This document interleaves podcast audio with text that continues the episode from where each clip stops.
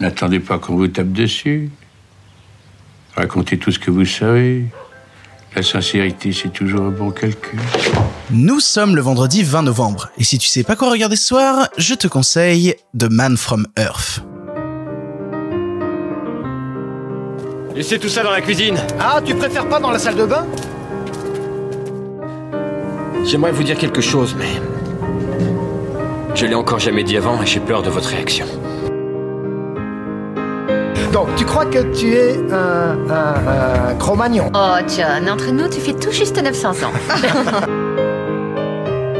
Je pense qu'il y avait une blague là-dedans, mais je saisis pas.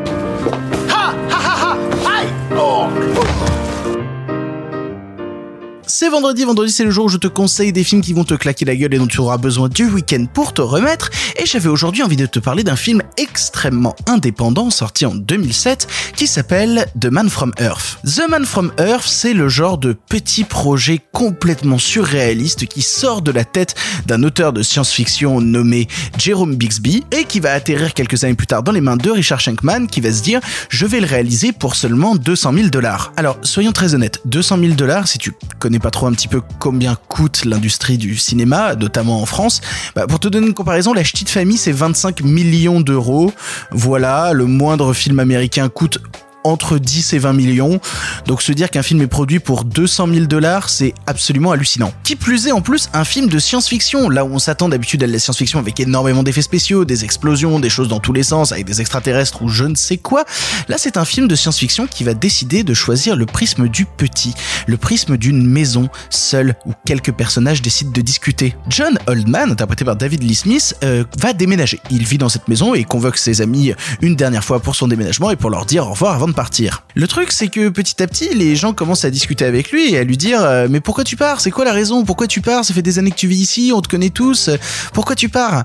Et alors que la discussion commence à rentrer dans des détails, John révèle qu'il est en fait un homme des cavernes immortelles âgé de 14 000 ans. Il a tout connu, il a tout traversé, il sait tout.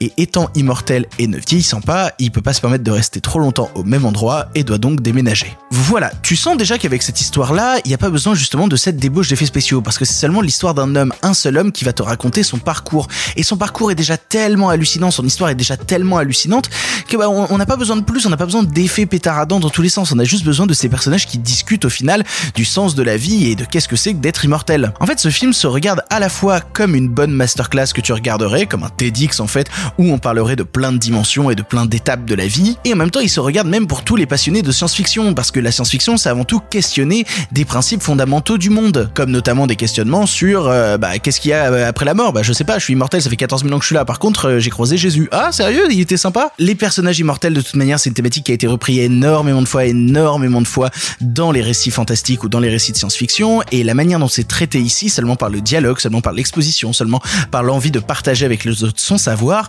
est quelque chose d'assez rare. Clairement, c'est pas Highlander. Voilà, soyons très honnêtes, c'est pas Highlander. Et là où bah, je m'attendais, bah, de par son manque de budget et son high concept un peu pété à un film tout petit mais ma foi sympathique, je me suis pris une assez grosse claque devant The Man from Earth qui a commencé à, me chambouler. Parce qu'à force d'écouter tous ces personnages discuter, eh ben j'ai eu envie d'en savoir un peu plus sur eux, de les comprendre. Pourquoi certains éprouvent de la fascination face à cet immortel, pourquoi d'autres éprouvent du rejet, un refus parce que ça, ça vient remettre en cause trop de principes euh, fondamentaux de leur vie. Et en fait, c'est là où le film est intéressant et où je pense qu'il va te passionner, c'est qu'il va commencer toi aussi à t'interroger. Face à ce genre de situation, de quel groupe ferais-tu partie? Serais-tu de ceux qui sont sceptiques? Serais-tu de ceux que ça fascine? Ou serais-tu de ceux que ça rejette? Voilà, je pense que tous ces questionnements-là ont de quoi te tenir tout un week-end. Pour ton information, le film est disponible un peu nulle part, c'est ça qui est compliqué, le film est difficilement disponible en VOD, je sais qu'il existe des copies physiques qui sont trouvables en France, mais sinon c'est un petit peu galère. Je te laisse faire ta tambouille pour mettre la main sur le film, mais crois-moi,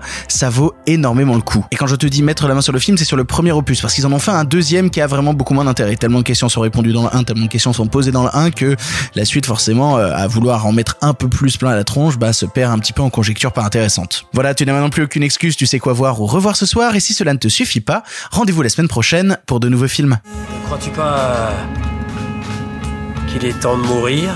Il se fout de notre gueule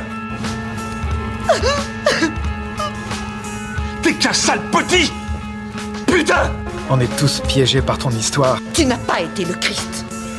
Il est dit que Bouddha et Jésus se mettraient à pleurer ou à rire s'ils savaient ce qu'on avait fait en leur nom. C'est vraiment ce que tu voudrais?